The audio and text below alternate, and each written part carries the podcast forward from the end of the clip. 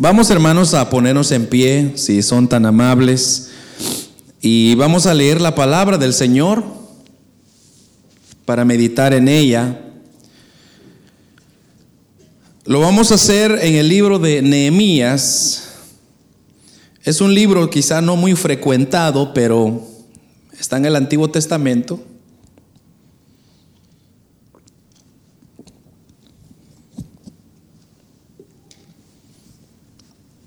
Y le vamos a dar oportunidad para que lo encuentre si es que no lo ha hallado por ahí. Pero de referencia, si quiere, use el libro de los Salmos, ahí va ese para atrás.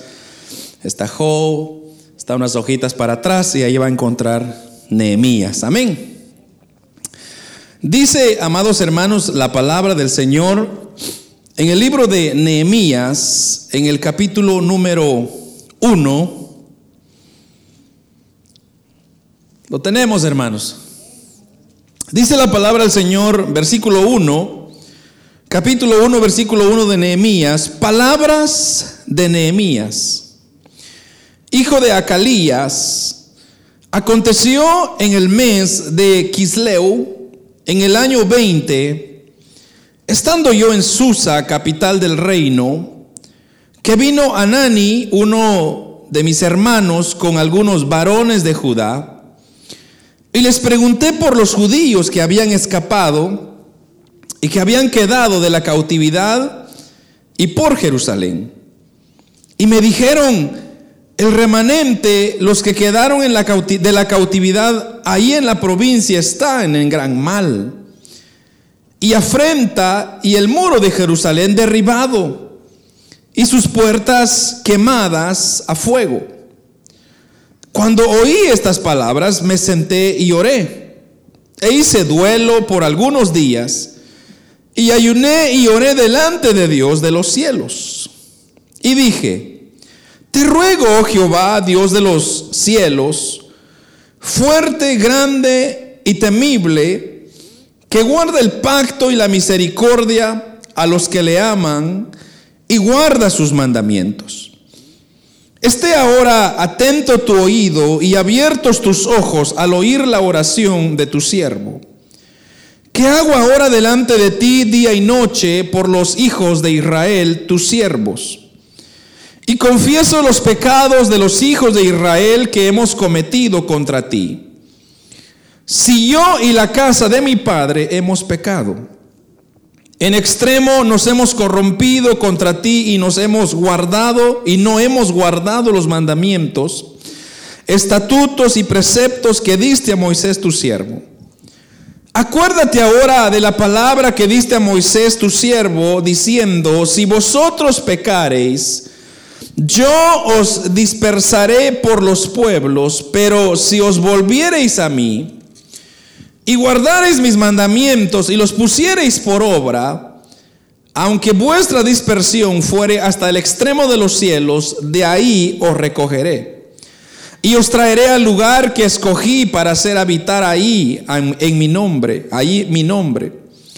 Ellos pues son tus siervos y tu pueblo, los cuales redimiste con tu gran poder y con tu mano poderosa te ruego, oh Jehová, que esté ahora atento tu oído a la oración de tu siervo y a la oración de tus siervos quienes desean reverenciar tu nombre. Concede ahora buen éxito a tu siervo y dale gracia delante de aquel varón, porque yo servía de copero al rey. Amén. Oramos, hermanos Padre, que estás en el cielo. Una vez más estamos delante de tu presencia, suplicándote, Señor, que tú nos des tu buena palabra, nos puedas instruir, Señor, de acuerdo a la necesidad que hay en este lugar. Yo sé que hay hermanos que están necesitados de ti, Señor, unos quizá están enfermos, otros quizá necesitan una ayuda, un socorro.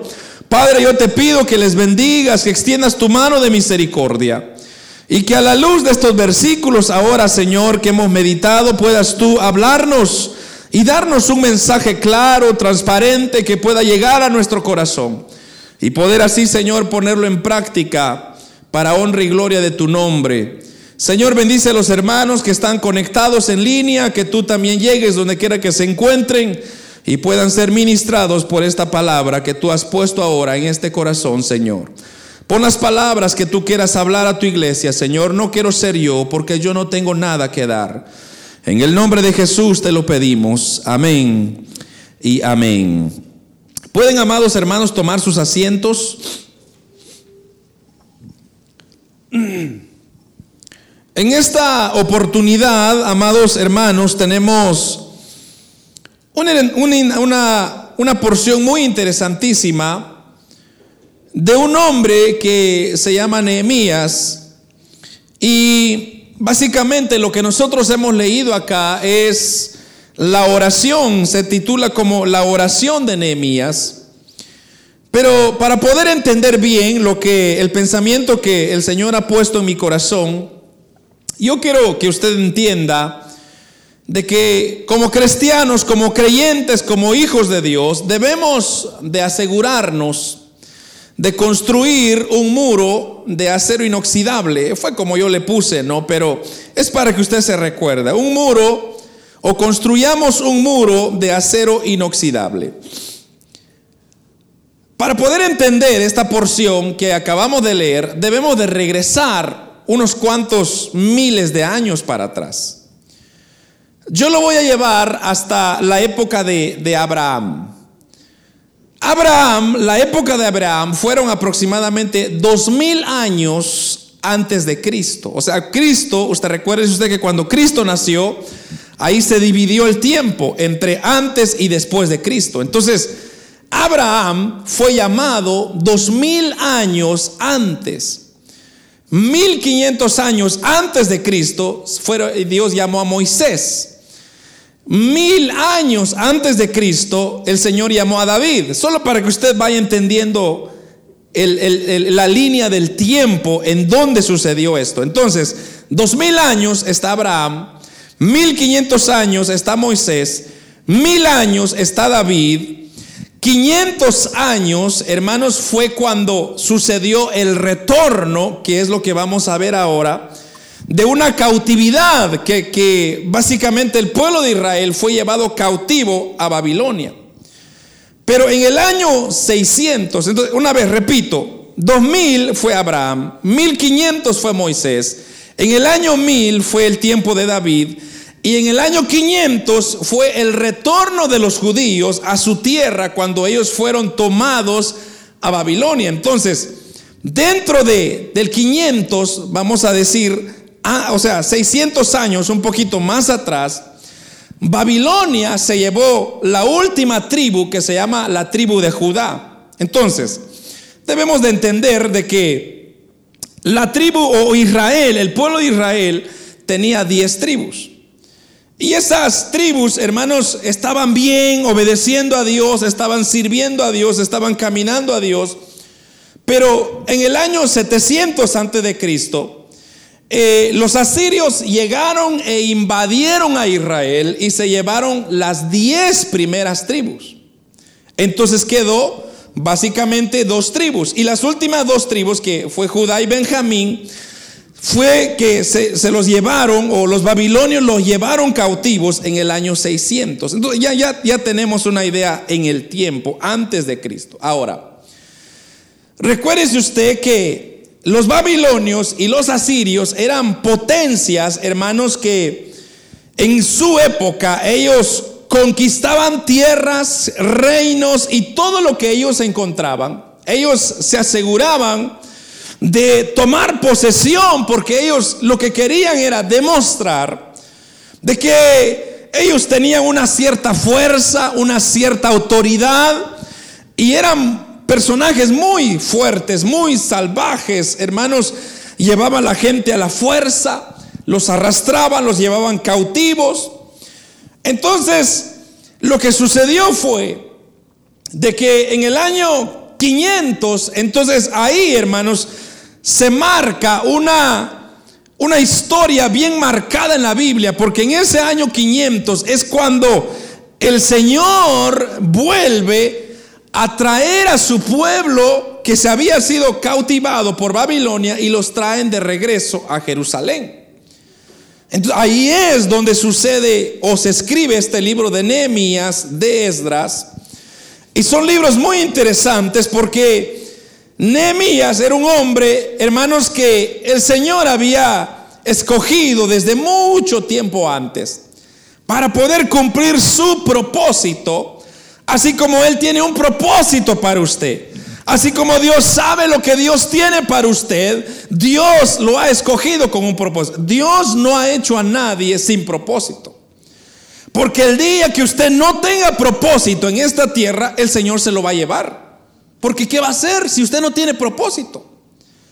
Entonces, solo con el hecho de saber de que estamos hasta aquí, con vida, con fuerza, hermanos, es de entender de que Dios tiene un propósito para cada uno de nosotros. Y eso es maravilloso. Porque yo quisiera, hermanos, ser una persona con propósito. No sé si usted quisiera hacer lo mismo. Yo creo que aquí nadie quisiera ser una persona que no sirve para nada. Todos queremos servir en algo. Yo deseo que los propósitos de Dios se realicen, se cumplen en mi vida. Entonces, fíjese que como en la Biblia, el día miércoles estuvimos estudiando por qué creemos nosotros que la Biblia es la mera palabra de Dios. Y aprendimos de las evidencias internas, evidencias externas, etc.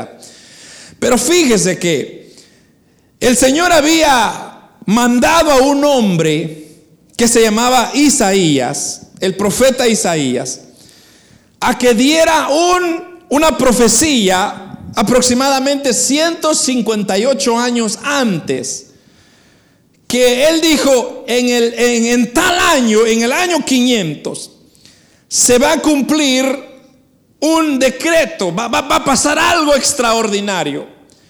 Yo voy a usar a un hombre que no conoce a Dios. Y fíjese que lo voy a llevar ahí para que usted lo lea conmigo. Mire, váyase a Isaías, capítulo 44. Ahí está la profecía. Esta profecía, hermanos, se dio 182 años antes. Mire, capítulo 44 de Isaías, unas hojas más para adelante. En el versículo 28 está la profecía. Mire, dice así, que dice de Ciro, Ciro era el emperador en el año 500, es mi pastor y cumplirá todo lo que yo quiero. Al decir a Jerusalén, serás edificada al y el templo y al templo, perdón, serás fundada. Esta profecía el Señor se lo dio a Isaías para que en el año 500 ahí por el año 500 se iba a cumplir esta profecía. ¿Qué es lo que está diciendo ahí? Que yo voy a usar, dice Dios, en el año 500 voy a usar a un, a un, a un rey, a un edicto ahí, que se va a llamar Ciro. Y ese Ciro va a poner un edicto donde va a decir que todos los que quieran regresar a su tierra van a regresar. Y mire hermano, esto es maravilloso porque cuando Dios habla, Dios cumple. Y eso tenemos que entenderlo siempre. Usted y yo tenemos que entender y comprender de que Dios, hermanos, lo que Dios dice en su palabra siempre se va a cumplir. Entonces, aunque Él lo dijo allá, hermanos, 182 años antes, porque el libro de Isaías se escribió ahí aproximadamente eh, en el año 538 por ahí o perdón, 720 para 538 sería 182 años, pero la matemática ahí no es tanto importante. Lo que yo quiero que usted entienda es que Dios habló mucho tiempo antes que iba a usar a un rey que no conocía de Dios, pero él dijo que iba a usar a este hombre para soltar o empujar a su pueblo para que regrese de vuelta a su tierra. Entonces, eso es el panorama donde, hermanos, vemos o está este libro entonces. Ahora, lo que yo quiero que usted entienda y por qué es que le pusimos que debemos de construir, hermanos, un muro de acero inoxidable o por qué hay necesidad. Cuando Ciro llegó en el 538, por ahí, él dijo, miren, yo voy a dar la opción para toda aquella persona que quiere regresar a su tierra, puede irse. Y ahí fue cuando regresaron 50 mil judíos. Usted podría decir, oh hermano, cuánta gente regresó. Pero en realidad 50 mil no son nada, porque cuando salieron de Egipto, ¿cuántas personas aproximadamente eran? Casi 3 millones de personas. Entonces, la pregunta es, ¿dónde estaba toda esta gente? Lo que acabamos de leer es que indica que la mayoría de gente se dispersó por todos lados. Pero aquí es donde yo voy a entrar, donde yo quiero que usted se lleve el mensaje el día de hoy.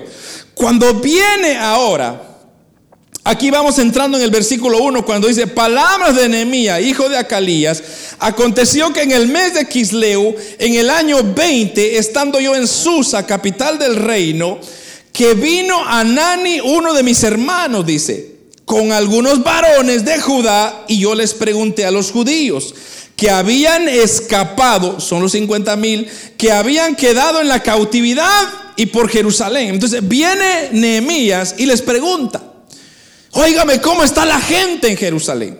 Es como cuando usted pregunta, por ejemplo, a sus familiares, le llaman ahí, eh, hola, ¿cómo estás? Estoy en Guatemala. Qué bueno, ¿cómo está la gente en Guatemala? Dice usted. ¿Cómo está el clima? ¿Cómo está el ambiente? Y usted comienza porque quiere saber qué, condición está Guatemala o su gente, El Salvador o Honduras, donde quiera que sea. Usted quiere saber qué es lo que está pasando a su alrededor. Nehemías quería saber qué estaba pasando con su tierra. Cuando él pregunta, entonces le dijeron, versículo 3, y le dijeron, el remanente los que quedaron de la cautividad ahí en la provincia están en gran mal y afrenta y el muro de Jerusalén derribado y sus puertas quemadas a fuego. Hermanos, cuando yo veo este panorama, lo que Nehemías quería saber era qué bonito estaba Jerusalén. Y para su sorpresa, le dan la mala noticia de que había una, una terrible condición en Jerusalén y primero es que no habían muros. Entonces, en aquellos tiempos donde no hay muros, no se puede vivir. Porque los muros representan una protección. En el antiguo tiempo, cada ciudad que no tenía muros estaba expuesto a ser invadido por el enemigo.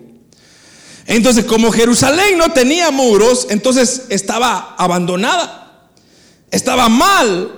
Y muchas gentes simplemente estaban viviendo en, campa, en, campamentos, en chozas. Pero no había, como decir, una belleza que Nehemías esperaba escuchar.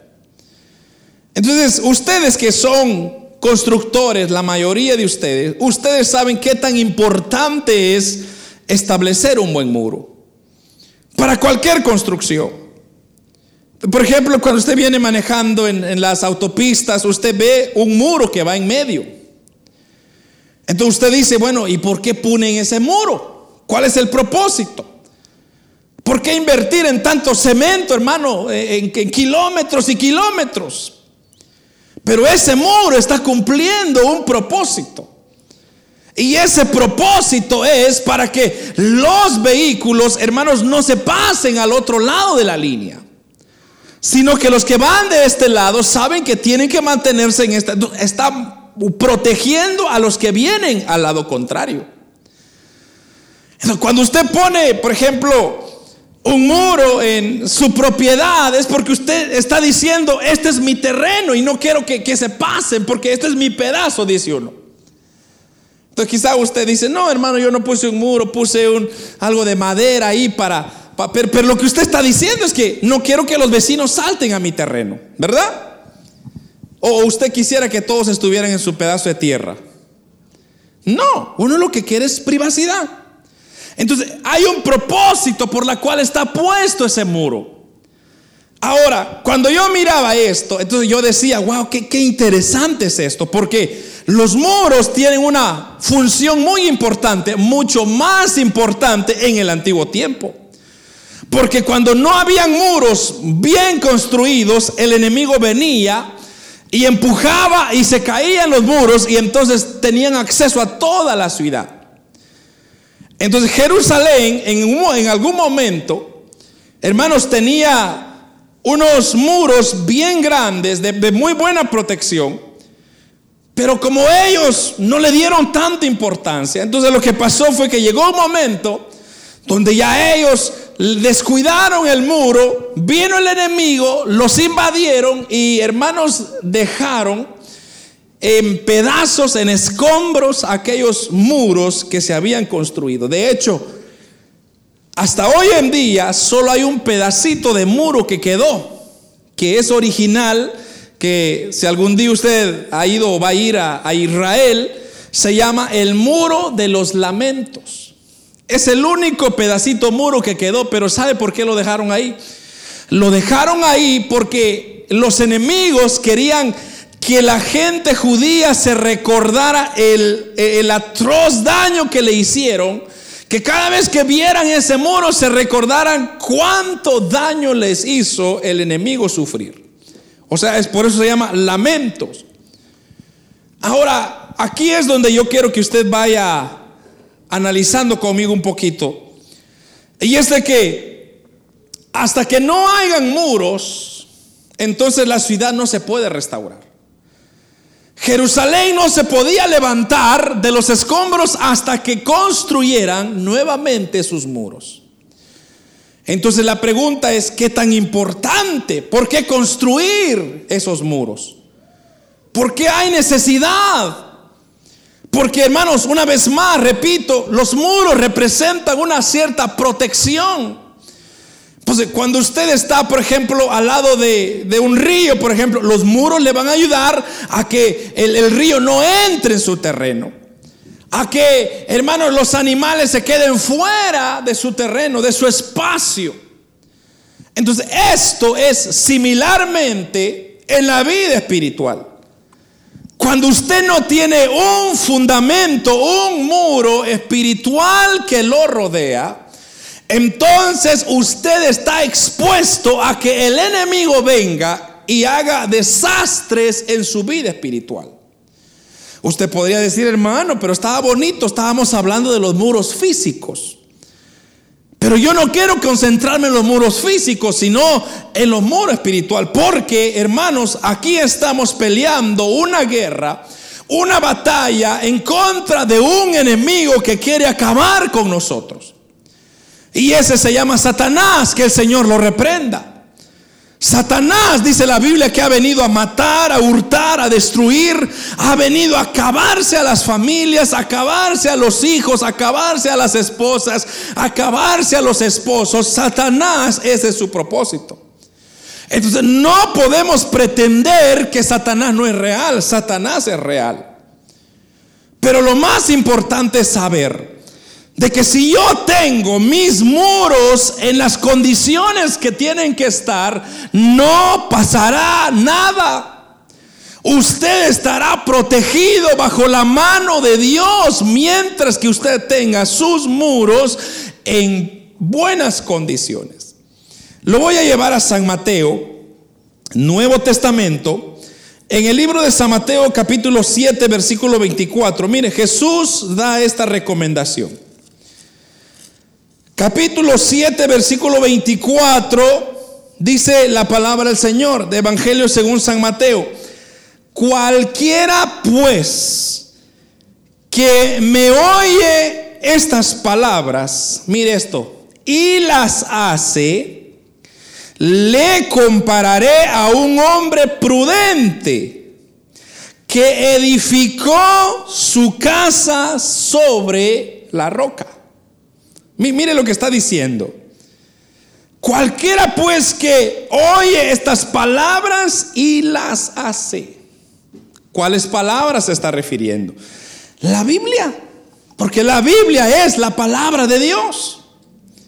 Y hermanos, cuando vemos a Jesús diciendo, Cualquiera, o sea, en otras palabras, no hay personas especiales, cualquiera, todo aquel que quiera obedecer oír estas palabras y las pone en acción, entonces yo lo voy a comparar, dice Cristo, a un hombre que edificó su casa sobre la roca. Ahora ahí, roca es el, término de piedra. Y usted sabe que la piedra es un, un elemento duro, fuerte, pesado, que no cualquiera lo puede destruir. Entonces aquí hay dos palabras, oye y las hace. El que oye mis palabras y las hace, el que oye mis palabras y la pone en acción, el que oye mis palabras y lo pone en práctica, entonces dice, ese va a tener un buen muro de protección. Ese va a saber disfrutar mi bendición. Ese va a saber caminar en victoria. Ese va a saber entender cuando yo quiero cumplir propósitos con él. Hermano, cuando Nehemías se da cuenta y Nehemías comienza a preguntar y le dicen, fíjate Nehemías, la situación en Israel está mal, en Jerusalén está mal. Fíjate que los muros están destruidos, deshechos, no hay muros. La gente está dispersada, no sabemos ni dónde están. Unos cuantos están por ahí que se regresaron cuando el rey Ciro dijo ya se pueden ir. Pero como no hay protección, entonces todos buscaron alguna ciudad donde había protección. Y Jerusalén quedó abandonado. Entonces, Aquí es donde se enjugan o se comparten las dos porciones de San Mateo y Nehemías.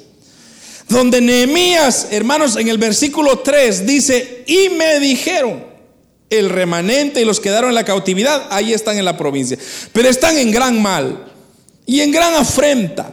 Y el muro de Jerusalén está derribado y sus puertas están quemadas a fuego. Mire eso.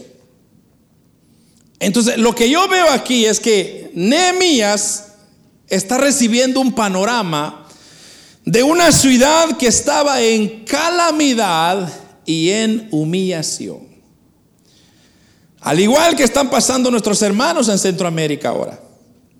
Muchos de ellos ya no tienen casa. Muchos de ellos ya se quedaron, hermanos, en el abandono.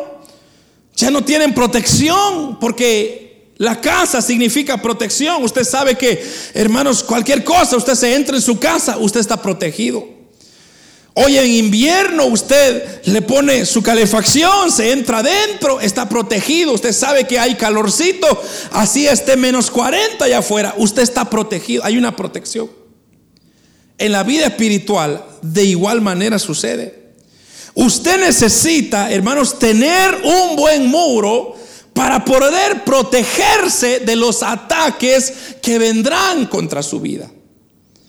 Si no, se va a cumplir lo que dice la misma palabra. El apóstol Pedro dijo, eh, el diablo anda como un león rugiente, viendo a quien devora. Eso significa que él está, cuando alguien está viendo a quien devorar, es porque lo tiene en la mira está viendo puntos donde podría accionar. Entonces usted ahora entiende y dice, bueno, ¿y por qué es que tengo tantos problemas con mis hijos? Pues ya el muro ya se cayó. ¿Por qué tengo tantos problemas con mi familia? El muro ya se cayó. ¿Por qué tengo tantos problemas en el trabajo? El muro ya se cayó.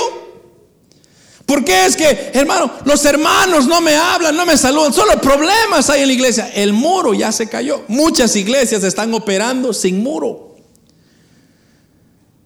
Pero eso no es el punto. El punto es que usted y yo necesitamos estar seguros de que nuestro muro sea de acero inoxidable. O sea, los que trabajen en construcción quizá han de decir, oh, yo sé, hermano, cómo funciona el muro. Es más, yo he hecho unos. Yo no he hecho muros, tal vez no sé cómo funcionan, pero por lo menos lo he estudiado. Y para que un muro se mantenga bien, hay una regla importantísima que tienen que seguir. ¿Alguien sabe cuál es la regla número uno que se necesita para construir un muro? ¿Alguien, los constructores aquí? El fundamento. Tiene que tener un buen fundamento. Entonces, por ejemplo, si nosotros vemos esta pared, quizá, bueno, esta pared quizá no es ni, de concreto, pero podría ser. Pero debajo de aquí hay un buen profundo. O sea, esto está enterrado en tierra, ¿no es cierto?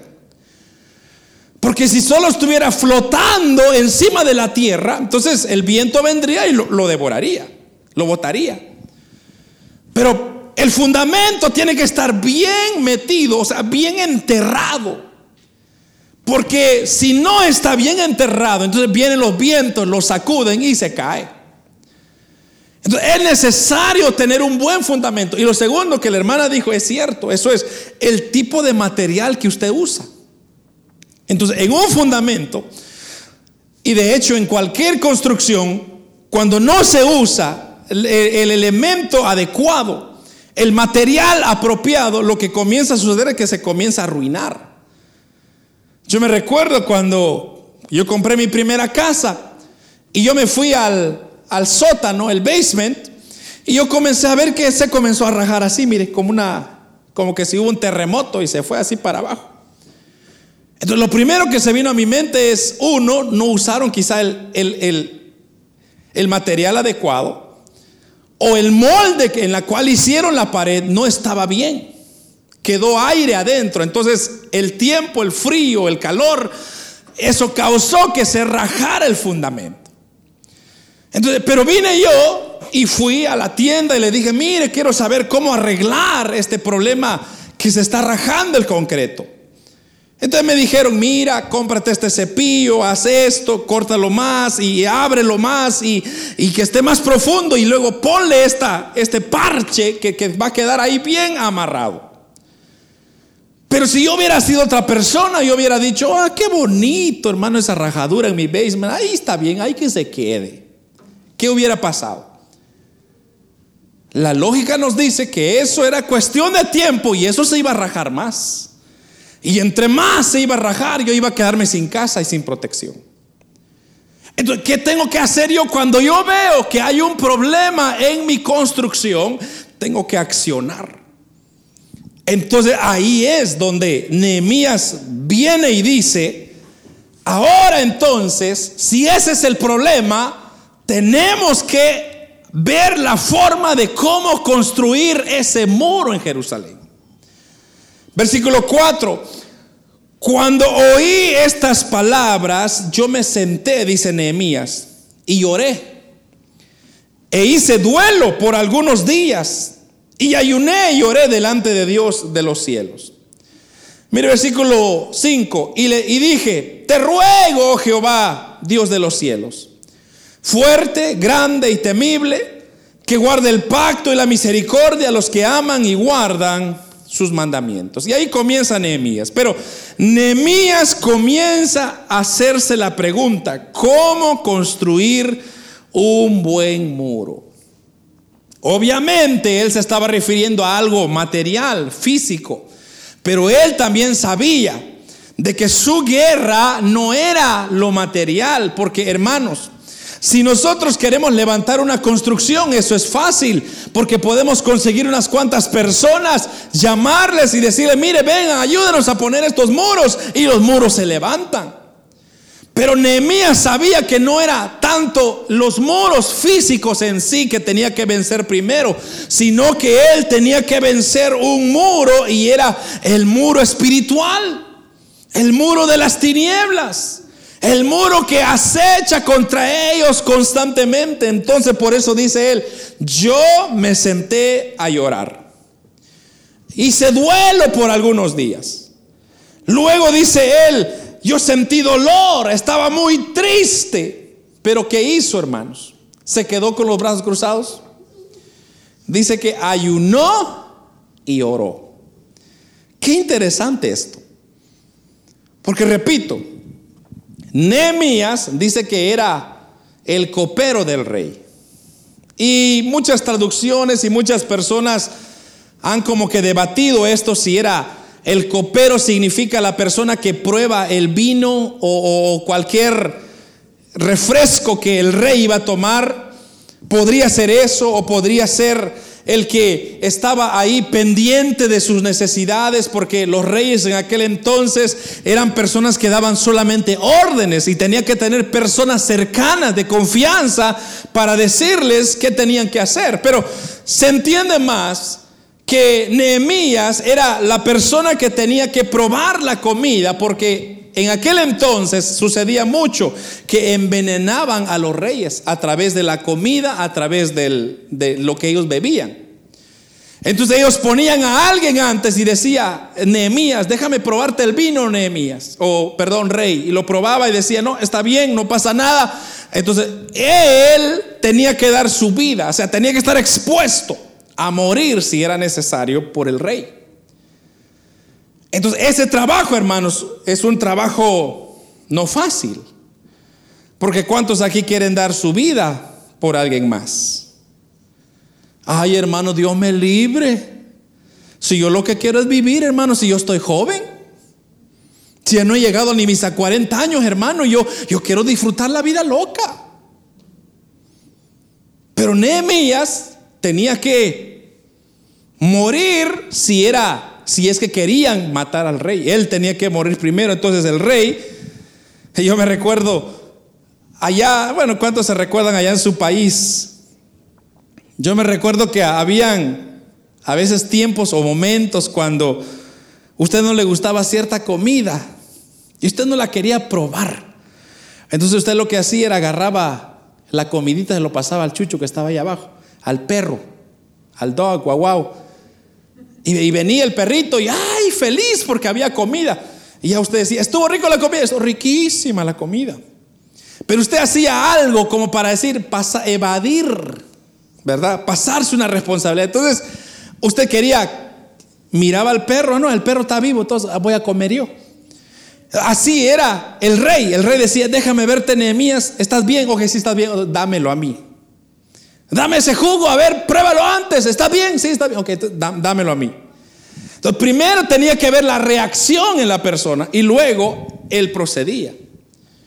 Entonces, él tenía un trabajo bien importante para el rey. Era simplemente el copero. Pero ahora tenía una responsabilidad. Y la responsabilidad era cómo construir de vuelta el muro en Jerusalén. Entonces, cuando él ahora comienza a ver el panorama y dijo, wow, Jerusalén está destruida, no tiene protección, los enemigos pueden venir en cualquier momento. ¿qué va a pasar cuando el resto de los judíos regresen? No van a tener protección, hay que hacer algo, dijo él. Y ahí es donde, hermanos, yo quiero centrar mi mensaje el día de hoy. Usted y yo tenemos que ver los peligros que vienen para nuestras vidas. Hermanos, usted y yo estamos expuestos a un mundo oscuro, un mundo de tinieblas, un mundo que, hermanos, lo que quiere es acabar con nosotros. Quiere acabar con nuestra juventud, con nuestros niños, con nuestras familias, con nuestros esposos. Y Él va a meter siempre problemas, va a meter siempre líos, va a meter siempre obstáculos. Y usted toda la vida está usted sufriendo, toda la vida usted está llorando, toda la vida. Y así lo quiere tener el diablo, que el Señor lo reprenda. Usted no ha sido llamado para eso. Usted ha sido llamado para cumplir un papel importante en la obra de Dios. Hermano, desde el principio Dios plantó a Adán y a Eva allá en el Edén con el propósito de que ellos no tuvieran sufrimiento, sino que disfrutaran de las cosas preciosas que Dios había hecho. Y Dios le dijo, disfruten hijos, vayan, vayan ustedes a caminar en el huerto, no hay problema, solo que de este árbol ni siquiera lo puedan ver, lo vayan a ver.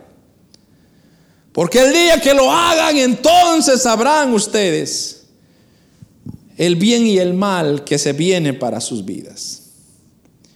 Pero ¿qué hizo Satanás? Usó esa, ese tiempo, usó ese ejemplo para poder destruir y acabar con la humanidad. Y desde ahí, hermanos, nosotros traemos una maldición que es la maldición del pecado. Nadie puede entrar al cielo, hermanos, así en nuestra naturaleza. Desde que usted nace viene con pecado. Y usted necesita un redentor, necesita a alguien que le pueda dar perdón. Y eso solo se hace a través de Jesucristo, a través del sacrificio de Cristo en la cruz del Calvario. Nosotros podemos ser salvos, podemos ser libres. Y ya que usted recibe a Cristo en su corazón, entonces ahora usted tiene un trabajo. ¿Cuál es el trabajo? Comenzar a construir un muro. Ese muro espiritual se hace a través de ruego, dice el versículo 5. Yo lloré, dice el versículo 4, hice duelo, ayuné, oré delante de Dios de los cielos y luego te ruego, dice el versículo 5, oh Jehová, Dios de los cielos, fuerte, grande y temible, que guarda el pacto y la misericordia a los que aman, que guardan sus mandamientos. Cuando veo, hermanos, cómo Nehemías comienza a sentir el dolor. Pero ¿cuál dolor? Más que todo el dolor de haber olvidado a Dios. Cuando usted se olvida de Dios, cuando usted le da la espalda a Dios, cuando usted tiene otras prioridades más grandes que Dios, entonces lo que usted está haciendo es, está diciendo, Dios, yo no quiero tu protección. Dios, yo no quiero tus muros. Dios, yo no quiero que tú me guardes. Porque es lo que estamos haciendo, es lo que estaba pasando con Israel. Israel había sido tomado de la cautividad o había sido llevado cautivo por su desobediencia a Dios. Por eso, porque hermanos, desde un principio Dios le dijo, si ustedes guardan mis mandamientos y ustedes se mantienen bien conmigo, yo los voy a proteger. Yo los voy a llevar por el desierto, les voy a dar comida, les voy a dar luz, les voy a dar nube para protegerlos, les voy a dar agua. No se preocupen, todo va a estar bien, pero tienen que ponerme a mí como su Dios. Pero ¿qué hizo Israel? Le dio la espalda. ¿Qué hizo Israel? Se olvidó de sus leyes, de sus mandamientos. Entonces, usted tiene que asegurarse, amados hermanos, de ir constantemente reparando su muro, de ir constantemente protegiendo su vida, su familia, su relación con Dios. Cuando alguien venga y le dice a usted, mire, no busques de Dios, no vale la pena, usted dígale, para usted no, pero para mí sí. Para usted no, pero para mi familia sí vale la pena. Sí, hombre, mire, haga los dólares, todo va a estar bien, pero los dólares no me van a salvar cuando hay problemas. Los dólares no van a estar ahí por mí cuando yo estoy en el hospital, cuando yo voy a estar en el cementerio, ahí no van a haber dólares. Lo que yo necesito, amados hermanos, ahora es la protección de Dios. Porque cuando usted tiene la protección de Dios, hermano, esto es maravilloso. Usted puede estar donde quiera usted estar sea en Canadá, en México, Guatemala, donde usted quiere estar, en cualquier parte del mundo, la protección de Dios estará sobre su vida. Y cuando Dios está protegiéndolo, amado hermano, mira, hay una porción en Daniel, sí está en Daniel, cuando Daniel comienza, hermanos, a, pedir, levanta un clamor a Dios y le dice, mira Dios, yo necesito una respuesta. Entonces Dios le manda la respuesta a través de Gabriel, el ángel, el arcángel Gabriel, y le dice, llévale la respuesta. Pero no llegaba la respuesta, no llegaba la respuesta. Entonces cuando llega Gabriel a Daniel, le dice, fíjate Daniel, la razón por la cual yo me tardé es porque yo tuve que pelear en contra de Satanás mismo para traerte esta respuesta. O sea que cuando usted no ve en el mundo espiritual, hay ángeles que están peleando por nosotros ahorita. Porque ahorita el diablo no quisiera que estuviéramos reunidos. Lo que el diablo quisiera que estuviéramos en la casa relajeándonos. Lo que el diablo quisiera que estuviéramos nosotros perdiendo el tiempo en otras cosas, menos estar adorando y escuchando su palabra. Pero en el mundo espiritual hay una guerra que se está dando ahorita que, hermano, la mano de Dios nos está protegiendo y yo siento la paz de Dios. Yo sé que Dios está con nosotros y siempre estará porque la palabra dice que Él guardará mi entrada y mi salida desde ahora y para siempre. Amén. Eso es maravilloso. Cuando yo veo eso, veo la protección de Dios sobre mí, hermano. Ahí ya no hay dólar que ponerle. Ahí ya no hay oro que ponerle. Ahí no hay nada que ponerle porque no, no, es, físico. Usted debe de tener y asegurarse de que su muro sea de acero, bien parado, bien planteado, para que hermanos así nadie la puede entrar, nadie la puede derribar. Y cuando veo el versículo 9 dice, o versículo 8 dice, acuérdate ahora de la palabra que diste a Moisés. Mire lo que hace Nehemías recordándole a Dios, tu siervo diciendo, si vosotros pecareis, yo os dispersaré por pueblos, dice, por los pueblos. Mire esto, pero si volviereis a mí y guardareis mis mandamientos y los pusiereis por obra, aunque vuestra dispersión fuere hasta el extremo de los cielos, ahí os lo recogeré. Y los traeré al lugar que escogí para hacer habitar ahí mi nombre. Esto se lo dijo Dios, o esta promesa se lo dijo Dios allá en el libro de Deuteronomio. Se lo dijo a Moisés. Entonces Dios le dijo a Moisés, si ustedes, mis hijos, se portan bien, guarden mis mandamientos. Si ustedes lo ponen por obra, y no importa donde quiera que ustedes estén, yo ahí voy a estar protegiéndolos. Yo ahí voy a estar guardándolos. Yo ahí voy a estar con ustedes. No se preocupen.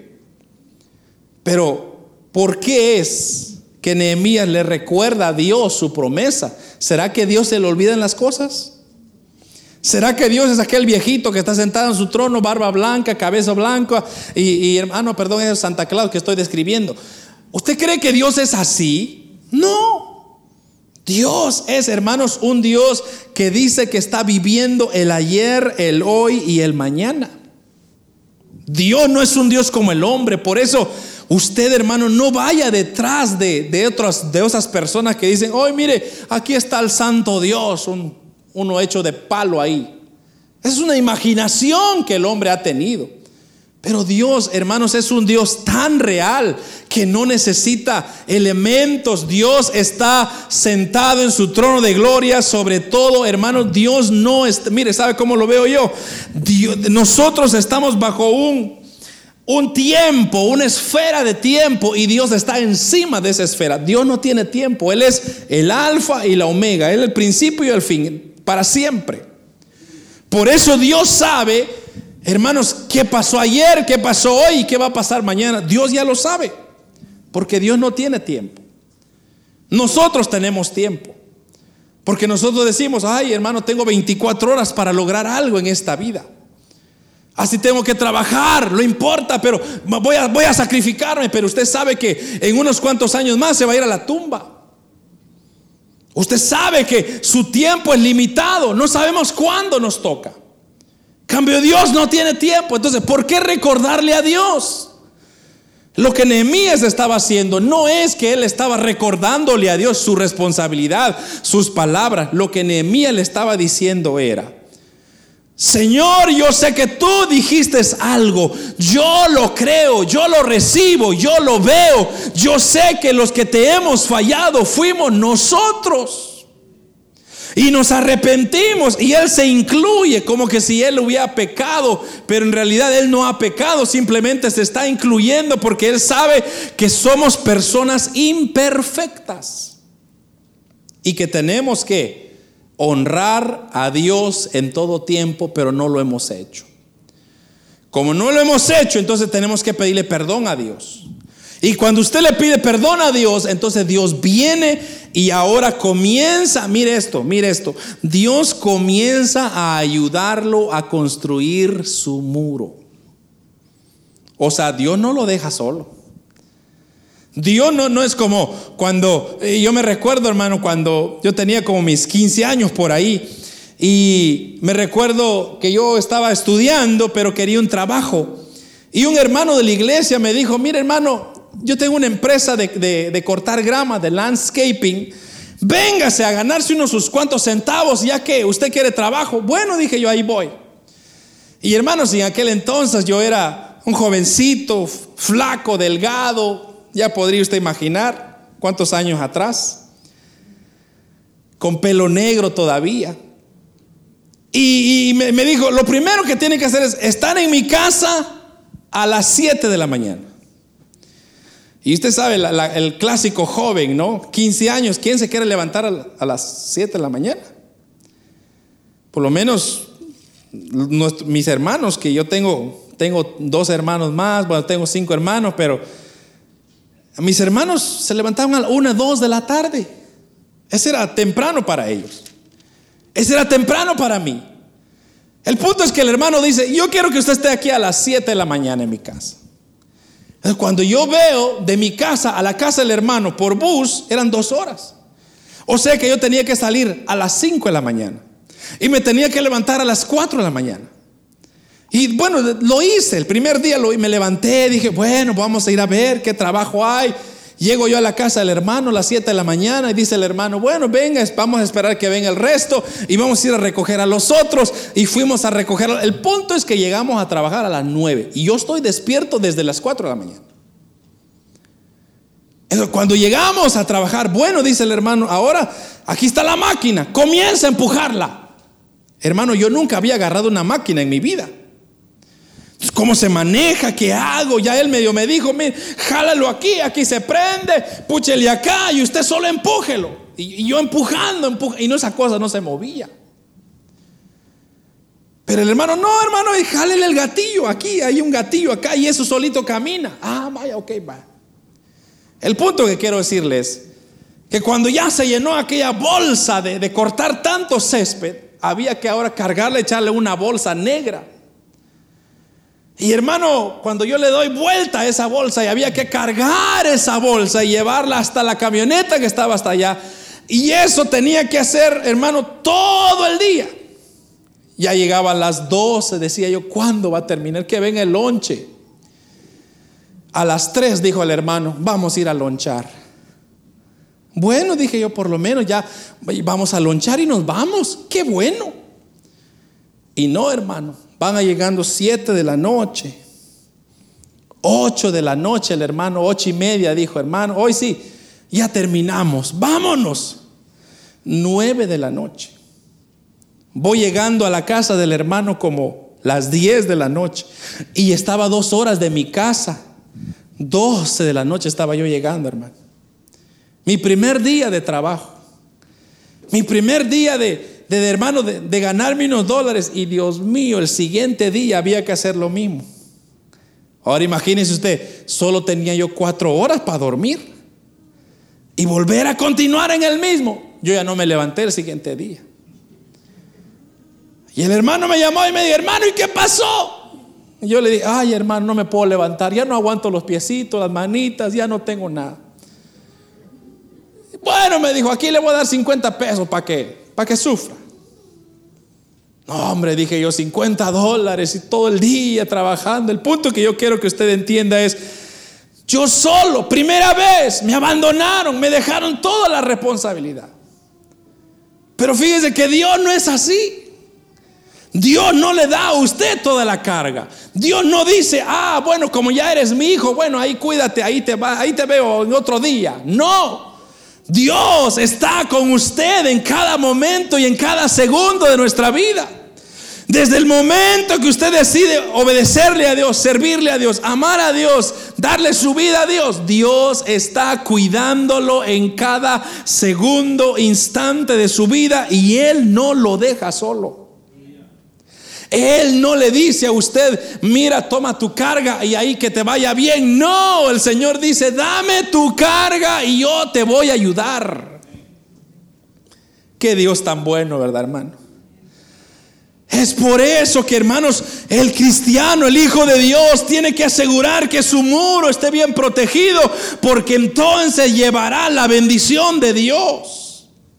Así usted no esté, hermanos, no tenga quizá todas las riquezas del mundo, quizá usted no tenga todo lo que usted desea, pero tiene la bendición de Dios, lo tiene más que todo, más que suficiente. Porque Dios nunca lo va a dejar sufrir.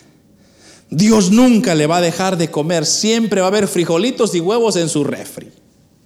Siempre va a haber algo para comer. Siempre Dios va a proveer algo para tomar. ¿Por qué? Porque Dios es así. Dios es un buen padre que siempre está pendiente de sus hijos. Hay tantos ejemplos en la Biblia que nos dejaron para que nosotros entendamos. Y un ejemplo rápido es que usted conoce a David. David era un hombre que dice que su corazón palpitaba al corazón de Dios. O sea, era un hombre bien íntegro. Pero él descuidó su muro. Y un día un pedazo del muro se cayó. Y ahí comenzó a observar a una mujer que no le correspondía. Betsabé. Y eso fue suficiente para destruirlo y traerle, hermanos, afrenta y dolor. Sansón y Dalila, otro ejemplo. Sansón dice que la Biblia decía que cuando el Espíritu de Dios venía sobre Sansón, ese hombre no había nada que lo, detenía. Siempre con cualquier cosa que tenía, peleaba y ganaba. Pero su muro se cayó y Dalila aprovechó y le dijo, ¿dónde está tu fuerza? Él le dijo, cuando me quiten estas mis greñas que ando acá, usted ya, ustedes van a saber que yo ya no tengo fuerza, ahí está el secreto. Y así hizo Dalila, le cortó el pelo y ahí perdió la fuerza, pero no tanto era en el pelo, era porque él desagradó a Dios. Él puso su mirada en otra cosa. Y así podemos hablar de muchos otros. Salomón el hombre más sabio de la humanidad, un hombre experimentado en tantas cosas. Pero él, al final del día, hermanos, se metió en tanto problema, tanto lío, que después ya no sabía ni qué estaba haciendo. Y así nos puede pasar a nosotros.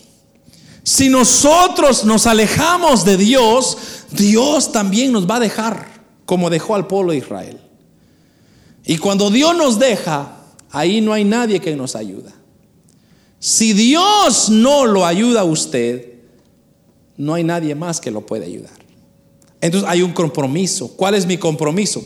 Mi compromiso es agarrarme de Dios y decirle, Señor, ayúdame. Yo solo no puedo. Yo no puedo guiar mi familia. Yo no puedo proteger mi familia solo, pero tú sí lo puedes hacer conmigo. Tú me vas a dar la sabiduría, tú me vas a dar la, capacidad, la fuerza.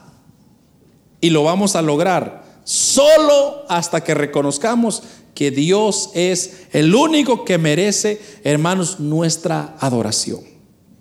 Israel tuvo que reconocer para poder reconstruirse y eso de hecho fue lo que hizo Nehemías, el reconstructor de las murallas.